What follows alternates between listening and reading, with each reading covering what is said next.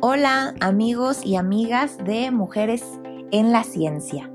Hoy damos la bienvenida al mes de octubre, conocido mundialmente como el mes rosa. Esto para concientizar a toda la población sobre el cáncer de mama. Es por eso que hoy inauguraremos el mes dedicando este podcast a una de las primeras oncólogas, que gracias a ella la quimioterapia es un tratamiento viable para los enfermos con cáncer. Ella es Jane Cook Wright. Jane Cook nació en 1919 en Estados Unidos. Fue descendiente de una familia de médicos. Su padre, por ejemplo, fue el primer afroamericano en graduarse de la Escuela Médica de Yale y creó la Fundación para la Investigación contra el Cáncer en el Hospital Harlem en Nueva York. En 1945, Jane se graduó con honores en medicina por el Colegio de Medicina de Nueva York. Después de su residencia, en 1949, inició su carrera como investigadora. Junto con su padre, cambiarían el tratamiento contra el cáncer para siempre. Pongámonos a pensar cómo en los años 40 el diagnóstico de cáncer era considerado una sentencia de muerte. Afortunadamente, hoy en día, gracias a los nuevos tratamientos como la quimioterapia, el cáncer se puede tratar y no necesariamente es sinónimo de muerte. Al contrario, cada vez son más personas que logran vencer esta difícil enfermedad.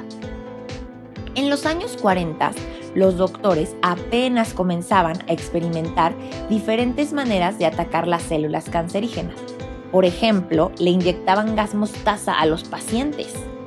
Pues Jane comenzó a investigar con distintos compuestos para usarlos en las quimioterapias. Cook fue la primera persona en el uso de la biopsia para testear sustancias en los tumores. Las biopsias son pequeñas muestras de tejido del tumor es decir, que en lugar de probar alguna sustancia directamente en el paciente, Jane sacaba solo una pequeña muestra del tejido del tumor y probaba esa sustancia en ese tejido en particular. Esto permitió un tratamiento mucho más eficaz para el paciente. Gracias a esto, ella entendió que el tratamiento dependía de la persona y del tipo de cáncer. Cada persona y cada cáncer requieren sustancias médicas específicas en la quimioterapia. En 1952, su padre falleció y a la edad de 33 años, Jane se convirtió en la encargada del Departamento del Centro de Investigación contra el Cáncer. En 1964 desarrolló un método menos invasivo, o sea, sin la necesidad de cirugía, para llevar los medicamentos de la quimio a áreas más difíciles del organismo, como los riñones o los brazos, utilizando un catéter. Recordemos que en esa época eran pocos los doctores afroamericanos y mucho menos mujeres. Sin embargo, Jane logró destacar en su área, convirtiéndose en una líder en el campo de la oncología. De hecho, se le conoce como la madre de la quimioterapia. Junto con otros seis miembros, ella siendo la única mujer, fundó la Sociedad Americana de la Oncología Clínica. En 1967 fue nombrada profesora de cirugía y directora del Departamento de Quimioterapia, también asociada del decano en el Colegio Médico de Nueva York. Jane Cook también fue la primera mujer presidente de la Sociedad del Cáncer en Nueva York. Pero, a ver, un momento. Jane Cook no solo se dedicó a la investigación contra el cáncer, sino que también trató la enfermedad en lugares vulnerables de África, China y Europa del Este.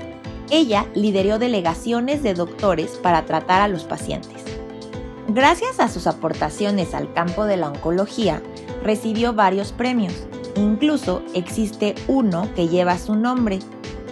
Es para investigadoras e investigadores jóvenes que deseen hacer sus estudios sobre la oncología clínica. Jane Cook Wright perteneció a dos minorías, ser afroamericana y ser mujer. Sin embargo, esto no fue ningún impedimento para llegar hasta donde llegó y lograr ayudar a tratar una de las enfermedades más complicadas. Gracias a su dedicación y liderazgo, sus investigaciones y nuevas técnicas ayudaron a salvar y siguen salvando miles de vidas.